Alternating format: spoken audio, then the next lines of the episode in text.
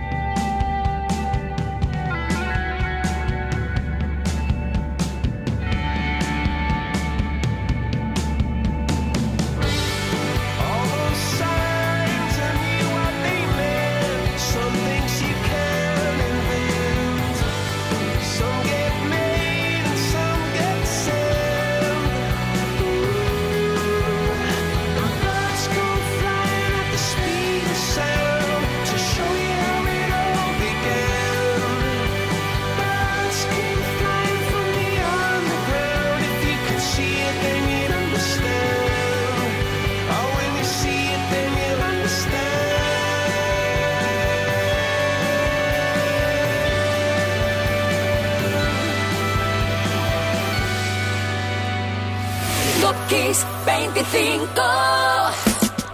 La primera vez que la banda The Revolutions de Prince aparecían en un álbum fue con Purple Rain. Los dos primeros singles de este álbum llegaron a ser número uno en Estados Unidos y brillar en el top 10 de las listas europeas y australianas. Let's Go Crazy y When the Dogs Cry eran temas de oro. Curiosamente, Estados Unidos, atención, solo concedió el número 2 al título que bautizaba el álbum, el increíble Purple Rain.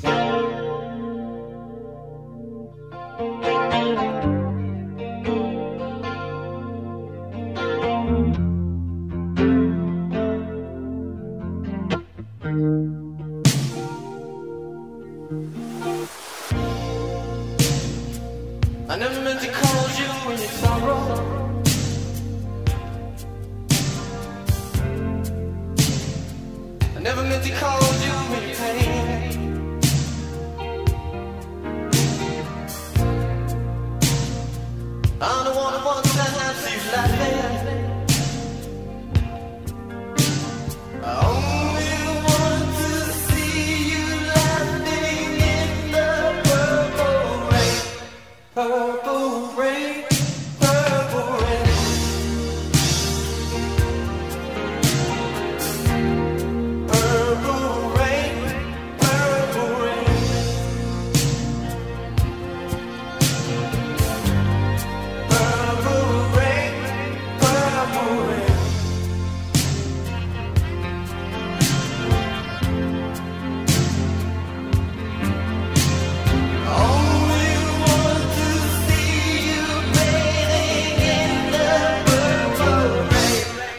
wanna be a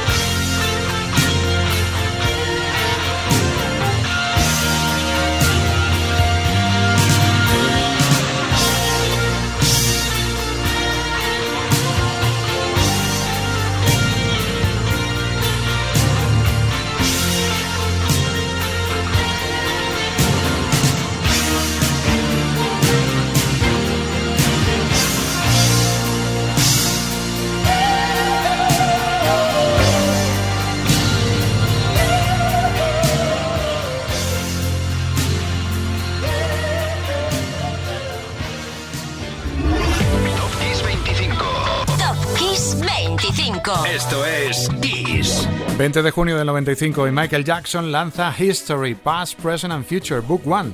Con este aparatoso título aparecían dos discos en una caja. History Begins, un recopilatorio muy completo, y History Continues, donde aparecían contribuciones de artistas y amigos del cantante. Shaquille O'Neal, Slash, eh, Notorious Big, con temas nuevos y siempre con un destacado sabor social, reivindicativo. Dentro había temas como You Are Not Alone, 3, Michael Jackson. another day has gone.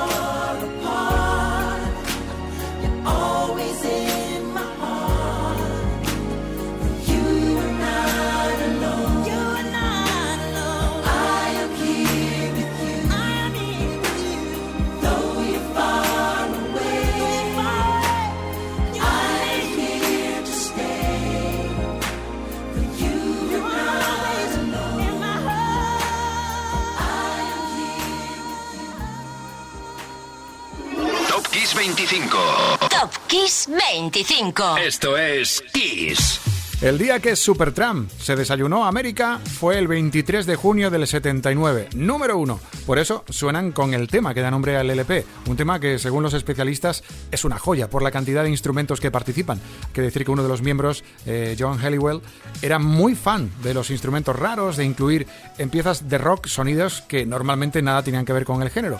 Pero se les quedó muy bonito, ¿eh? Muy bien. Hoy de número 2 vienen Supertramp.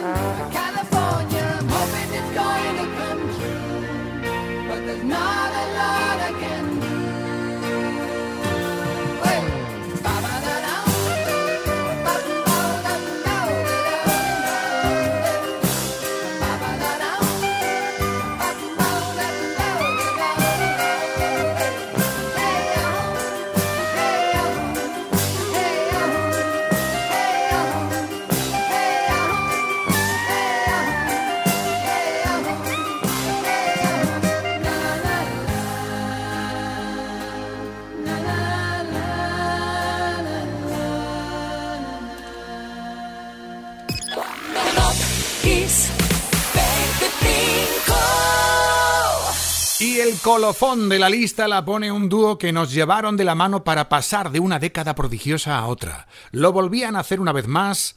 Roxette. Sí, número uno en Top Kiss 25. Era la tercera vez que el dúo sueco subía un tema como número uno en las listas de casi todo el mundo. Y esta vez era una balada, y más Having Love un tema que estaba incluido en la banda sonora de la película Pretty Woman. Este es el tema que siempre, siempre estuvo en la tracklist de todos los conciertos de Roxette. Era su balada, escrita por Per Gessle y grabada antes de que el dúo se metiera en el estudio para grabar Joyride. Hay dos versiones, hay que decirlo, la versión del estudio y la versión para la película, que es un poquito diferente.